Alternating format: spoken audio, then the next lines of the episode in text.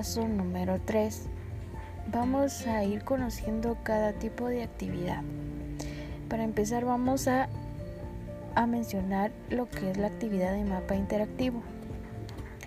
Esta actividad consiste en definir sobre una imagen que subimos, ya sea fotografía, mapa, esquema, etc., una serie de puntos que tendremos que identificar con su nombre, así.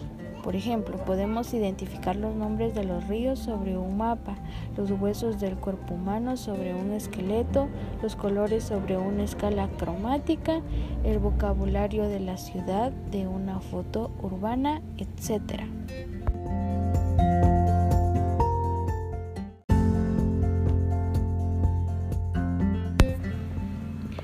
Podemos configurar la actividad para que ésta pueda ser resuelta de dos formas diferentes. La número uno, la opción más sencilla es mediante hacer clic. En este modo debemos pulsar con el ratón sobre las áreas que nos indican en la parte superior.